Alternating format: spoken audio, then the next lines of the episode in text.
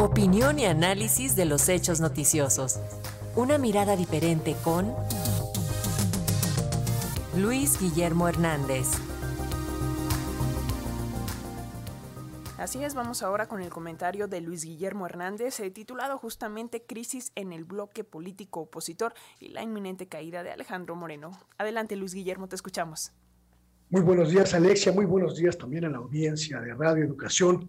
El bloque opositor, constituido en la fuerza tripartidista Va por México, que integran el PRI, el PAN y lo que aún queda del PRD, pues vive sus últimos días de vida tal como lo conocimos.